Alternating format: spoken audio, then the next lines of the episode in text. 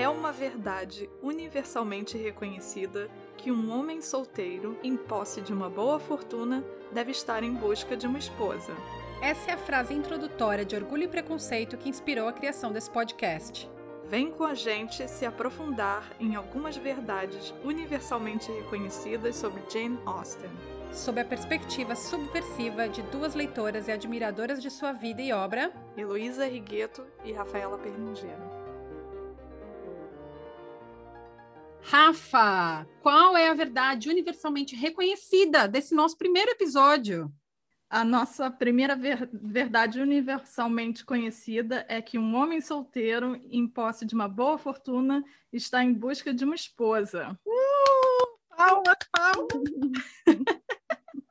É muita emoção. É muita emoção, e a gente sabe que é, é, praticamente a repetição do nome do nosso podcast, mas temos uma razão para a gente começar com essa verdade universalmente reconhecida. E eu vou parar de falar verdade universalmente reconhecida. Porque... Vai virar um meme. Por quê, Rafa? Por que, que a gente começou com essa verdade? Eu acho que quem devia explicar isso, na realidade, era você. Por quê? Porque aí eu acho que é o, vem a, a parte que é importante. Porque a pessoa que me fez entender o quanto Jane Austen é importante para mim foi você. Oh, eu adoro ouvir. Então, uma coisa que a gente fala no tour, só para vocês entenderem o como é, é, é importante. Verdade, você tinha falado isso no tour. Tá, eu acho que, para mim, a, o primeiro livro que eu li da Jane Austen foi Orgulho e Preconceito. E assim que eu abri o livro e li essa frase, eu achei ela muito, muito irônica, né? Mas nada sabia eu é, de Jane Austen, nada sabia eu da época da Jane Austen, eu simplesmente achei aquele livro bastante irônico e eu não estava esperando, é, assim, já começar a dar risada na primeira, na, no primeiro parágrafo. Então, eu já embarquei na leitura de Orgulho e Preconceito é, um pouco diferente do que acho que a, a maioria das pessoas, né, dos nossos contemporâneos agora esperam da Jane Austen, que é uma coisa romance, super leve, é, final feliz. Tá, eu li, mas eu li assim, guardei isso para mim, porque eu falei, quem sou eu, né? Pensei, para eu achar que ela está sendo aqui alguém que está falando do, do lugar da mulher na sociedade, que ela está fazendo é, várias críticas, né, à, à, à sociedade contemporânea dela, tal. E tá, li, li outros livros e sempre achei que tinha essa pegada. Sempre achei. Eu falei, cara, ela tá aqui sendo irônica, não é possível. Até que um dia eu achei um livro que chama Jane Austen, The Secret Radical, da Helena Kelly. Quem me acompanha faz tempo falando de Jane Austen já está cansado de, de ouvir o nome desse livro. E esse livro confirmou para mim todas essas, é, todos esses achismos que eu achava que eram achismos, né? É, uhum. ela, a autora Helena Kelly fala que a gente lê Jane Austen errado, né? Que a gente foi convencida, a gente foi levada a acreditar que ela é uma, uma mulher bela, recatada e do lar, super romântica, que, enfim, vivia olhando pela janela, tomando chá e escrevendo quando, quando lhe dava vontade ou inspiração e ela desconstrói isso completamente, né? Ela, ela traz uma Jane Austen para gente crítica é, é, da sociedade, de várias questões de, de instituições assim pesadas, né? Igreja, é, exército, patriarcado, e enfim, depois desse livro eu nunca mais, nunca mais vi Jane Austen com os meus olhos antigos, e eu comecei a me interessar muito mais, eu acho que é, foi aí que começou a nossa amizade também, né, Rafa, e a gente acabou se entendendo nisso, acabou trocando, tanto que a gente criou book club, a gente criou tour, a gente está criando esse podcast, tem tantos outros planos, então essa, essa é a minha razão. É, a minha razão é, eu sou essa pessoa que a Heloísa acabou de falar. A pessoa que foi introduzida a Jane Austen através dos filmes e que via Jane Austen como a autora que fala sobre finais felizes, essa vida do, do chazinho da tarde no, num jardim maravilhoso inglês, mas que sempre falou, existe mais aí do que o que está sendo mostrado nos filmes. E eu nunca tive a dimensão do quanto a Jane Austen fez parte da minha vida até eu entrar em contato com a Heloísa e ver ela falando. E ela falou: lê esse livro. Então, ela, na realidade, me, primeiro me emprestou o livro, o Secret Radical. E aí foi quando aquele momento, cabecinha explodindo. E realmente, eu acho que você tem razão. É só quando você pega os livros, quando você pega algum livro da Jane Austen e começa a ler, que você realmente entende que é muito mais do que a, a redenção da esposa que encontra um homem solteiro, né? E uma boa fortuna. É você... muito, muito mais que isso. Você acha que o fato de você ter começado Jane Austen pelas adaptações modernas, né, da nossa, uhum. da nossa era, é, isso então meio que, né, isso não diria atrapalhar, não quero falar atrapalhou, porque os filmes são super bacanas, as séries são super bacanas, mas que eles estão adaptados para a gente hoje, né? Eles não querem que a gente fique, tipo, pensando em questão social, o que eles querem é amarrar a gente numa, numa história de amor mesmo. Obviamente, a gente não tem o contexto histórico de 200 anos atrás, a, os maneirismos, o que significam as simbologias. Então, você acha que, por, por causa da Jane ser hoje tão mais conhecida, por causa dessas adaptações, isso é uma razão de que a gente perde um pouco essa visão vou colocar bem entre aspas, tá? Radical dela? Do fundo do meu coração, sim. Infelizmente. Eu acho que pode ser, como foi para mim, uma porta de entrada. Mas se você não chegar nos livros por algum motivo, você vai ficar só na boiando nesse, nessa primeira leitura. Eu, eu acho que é um fato.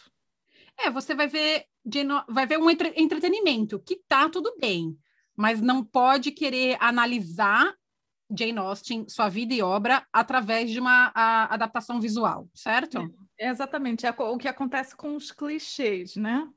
Então, se, os clichês são engraçadinhos, a gente ri, mas a partir do momento que você começa a entender que é uma verdade universalmente reconhecida, aí vira um problema, né? É aquela, eu me lembro uma vez na, no, no meu trabalho que alguém estava falando sobre a, famosa piada de lo, toda loura é burra. Hum. E eu olhei e falei, mas você não acha isso realmente? Isso é só uma brincadeira, né? Uhum. E, a, e, a, pessoa falou, ah, mais ou menos, né? eu, eu, parei, né? Eu falei, não, não é possível, né? Não, e, não é e de fato isso pode acontecer. Deve ter alguém no mundo que acha que Jane Austen é só isso. E Sim. aí vem, acho que a gente está aqui para para desconstruir isso. É.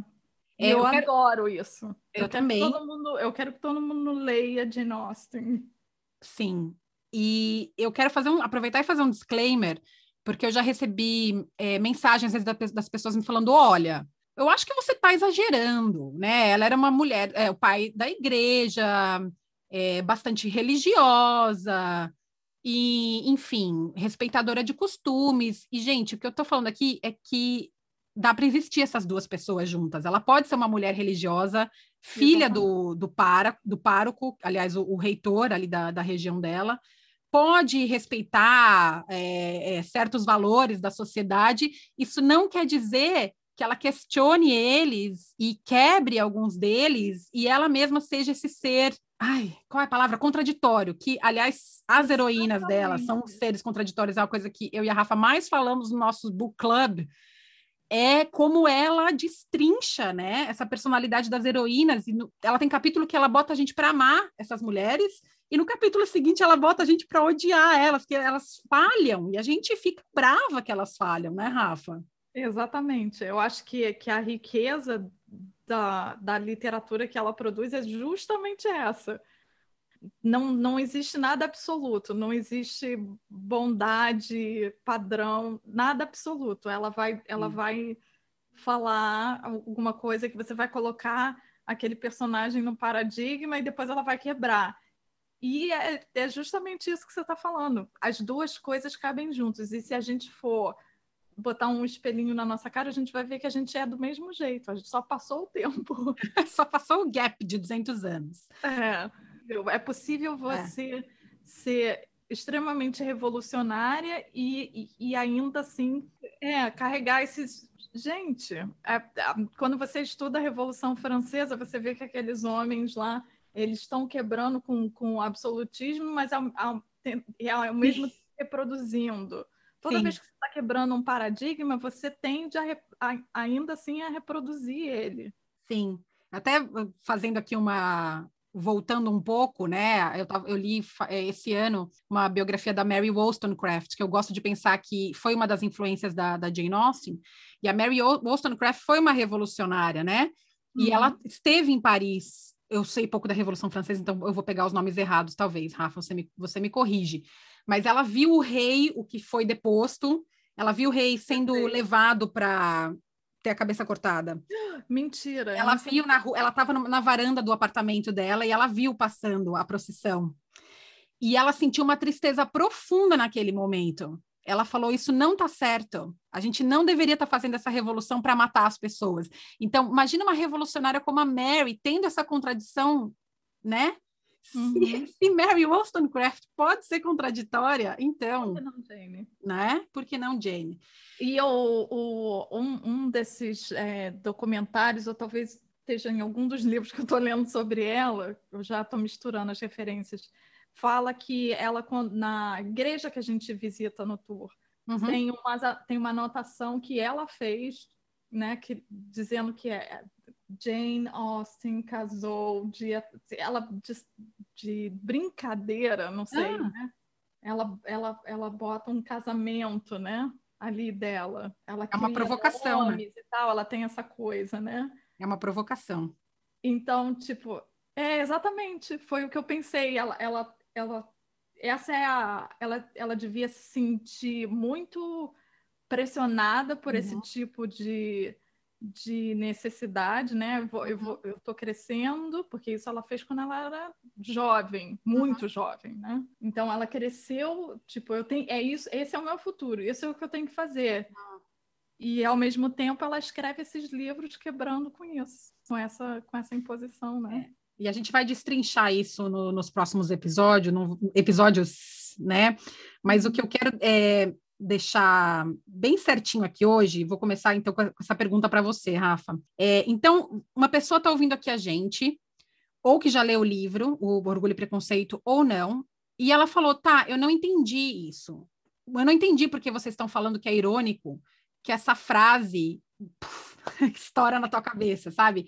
É uma verdade universalmente reconhecida que um homem solteiro em posse de uma boa fortuna está em busca de uma esposa. A gente pode ter alguém nos questionando: por que vocês estão achando que isso. Por que, Elo, quando você leu Orgulho e Preconceito, você já achou essa frase quase bombástica? Por que você achou ela irônica? Eu entendo como um fato. Então, você tem alguma coisa para falar para essa pessoa, Rafa, que ela não entendeu a importância dessa, dessa frase? Ui, Ui! porque ela não achou sarcástica. É, porque a pessoa leu o livro e falou assim, gente, eu já li esse livro e eu não achei que essa frase, essa, essa frase inicial é tudo isso. Não entendo o hype. Não entendo o hype. E não entendo por que, que vocês estão achando que essa frase dá, um, dá uma super, uma pincelada muito boa do estilo da Jane Austen. Eu Não sei se você vai concordar comigo, mas eu diria: continue lendo o livro, que você provavelmente vai entender, e depois leia mais ainda só os outros livros da Jane Austen, e depois leia Secret Ra- Radical. Secret. Ai, precisava ter em português, né? O Secret Radical. Mais um projeto pra gente, Rafa. Vamos traduzir esse livro. Eu tenho certeza que você vai dar uma boa resposta. Eu não, eu não sei, mas a minha experiência com é, o estilo de literatura dela, que carrega esse nosso último book club, que foi sobre persuasão, que a gente viu como ela tá afiada na- no sarcasmo Uhum. e na ironia. Como é que você explica isso? Você tem que pegar. E eu- eu acho que eu e você temos também a vantagem da gente morar aqui na Inglaterra e a gente agora sacar esse, esse humor inglês, que eu acho que tem um pouco disso ainda, mas preciso dizer que quando eu li Orgulho e Preconceito, eu não tinha essa vivência aqui. E eu já achei, e eu já achei sarcástico. Quer dizer, eu, eu morava aqui já, mas eu não tinha, eu acho que esse, conhecimento que eu tenho hoje, afinal, eu já estou aqui lá, 12, 13 anos. Mas a minha resposta é: ela tá te dando na tua cara que é assim que as coisas funcionam. Ela é isso. Um homem solteiro, rico, ele precisa de uma esposa, não tem outro jeito. E por que que, por que que é sarcástico? Porque ela escreveu um livro inteiro a partir a partir dessa frase. Então, se não fosse sarcástico, não teria livro. Porque é o fato, o cara tá procurando uma esposa, acha a esposa, eles casam, certo? É esse, não tem livro, não tem história. É isso que acontece na sociedade. E ela vai mostrar pra gente que tá, tem um bom caminho entre esse fato e acontecer esse casamento e o porquê que é isso que resta para as mulheres serem escolhidas por um bom partido. Então, é, essa é a minha resposta. Que eu acho que complementa a sua, que você falou, leia o resto do livro. E, obviamente, você tem que ler o resto do livro para entender. Eu tô, não, agora eu tô. Desculpa, eu até tive. É porque eu tive um momento aqui. Eu não esperava essa resposta de você. Mas, assim, no bom sentido. É, mas fala o que você estava esperando. Não, é porque ela, e ela realmente o que ela diz é isso é o que está socialmente dado. Mas conforme você vai lendo, você vê que ela não está nada confortável com o fato de que isso é o socialmente dado, né? Isso, exato. Acho que a gente está falando de coisa. Vem, é. Daí que vem a ironia, o sarcasmo, a riqueza, né? Sim. É, é uma coisa que talvez as pessoas não entendam. Ela, ela não está dizendo a gente tem que fazer alguma coisa sobre. Ela não é ativista. Ela não quer que a gente quebre os paradigmas, né? A gente tem que fazer alguma coisa sobre isso. É, digamos que ela é Mas, ativista é, através da, da caneta dela, né? Isso não cabe para essas personagens aqui, né? Certo. E eu acho, eu acho ótimo que a gente a gente não conversou sobre isso antes desse, da gravação não. desse episódio. Eu não te perguntei, Rafa, eu vou te perguntar isso. Não. É. Então, isso é completamente é, espontâneo, tá, gente? Completamente espontâneo, essa, essa super reflexão. Eu acho que é importante a gente ter respondido isso, Rafa, porque agora para a gente as coisas ficam meio, tão óbvias que a gente tende a pensar que todo mundo pensa assim, né? Então. E uma coisa que talvez eu ache relevante falar é que Hollywood, ou seja lá quem for, Emma Thompson, está colocando é, essa, esse casamento como esse final feliz, mas quando você lê Jane Austen, o, o, o casamento é uma transação uhum. econômica, social, uhum. respeito à hierarquia e, status econômico e status econômico e social. Sim. Não é, não, não, é, não é o romantismo que vai definir. É, e temos em Orgulho e Preconceito uma transação assim que é, para mim é, é, muito óbvia, que é o casamento do Mr. Collins com a Charlotte.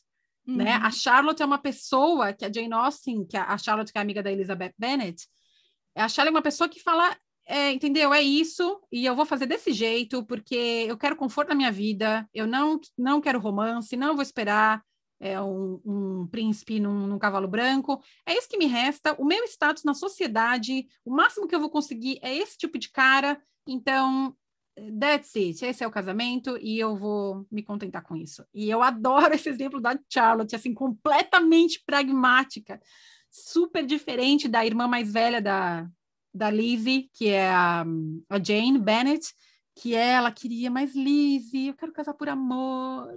E a Lizzie fala para ela, ah, mas você é linda, você vai casar por amor, não tem problema. Mas esse casamento por amor é, é, é uma improbabilidade muito sim, grande, sim, né? Sim, sim, super, super grande. Rafa, você quer colocar mais alguma coisa para a gente finalizar essa explicação e esse primeiro episódio? Não, eu acho que aguardem os próximos episódios, vão ser Sim. bons. Vão ser bons e vão ser com esse com esse viés que a gente tem, né? Que se isso não ficou claro até agora, que fique. É com o nosso viés, é com a nossa paixão, é com o nosso entendimento, com o nosso contexto cultural, de duas mulheres progressistas e, e, e feministas. Então, levem isso em consideração. Se vocês não estão feliz, felizes com essa, com essa nossa verdade sobre Jane Austen, usem, usem isso então como base para procurar a verdade que vocês acham, né? Mas enfim, dê, dê a sua chance para Jane Austen se você não deu até agora e você está ouvindo esse podcast, porque você gosta de mim e da Rafa, você é uma amiga chegada, quer dar uma força nos nossos, nos nossos números. abre o livro, abre o livro e lê. Isso. Ah, né? eu tenho uma coisa só que eu quero incluir, então. Fala. Eu acho uma injustiça muito grande com ela que Jane Austen seja reduzida a, a pessoa que escreve sobre romances felizes é, é, é muito redutor. Então, para além do feminismo, que se leia Jane Austen para entender que ela é muito mais do que só isso, E é o que a gente vai explorar nos próximos episódios. Certo? Certo. Ai, que emoção! Foi o nosso primeiro episódio, gente. Super obrigada por ouvir, então. E apareçam de novo no segundo episódio. É, continuem, vai ser vai ter data para acabar esse podcast. Vai ter um certo número de episódios que a gente ainda não definiu certinho, mas não vai ser grande coisa. Talvez vai ser uns oito. Vai ser um ciclo fechado, né? Um ciclo fechado, essa, pelo menos essa primeira temporada, porque a gente tem muitas ideias, a gente ama muito a Jane Austen e para poder fazer tudo a gente tem que ter começo, meio e fim dos projetos, né, Rafa? Exatamente. Então valeu, gente. Tchau, obrigada.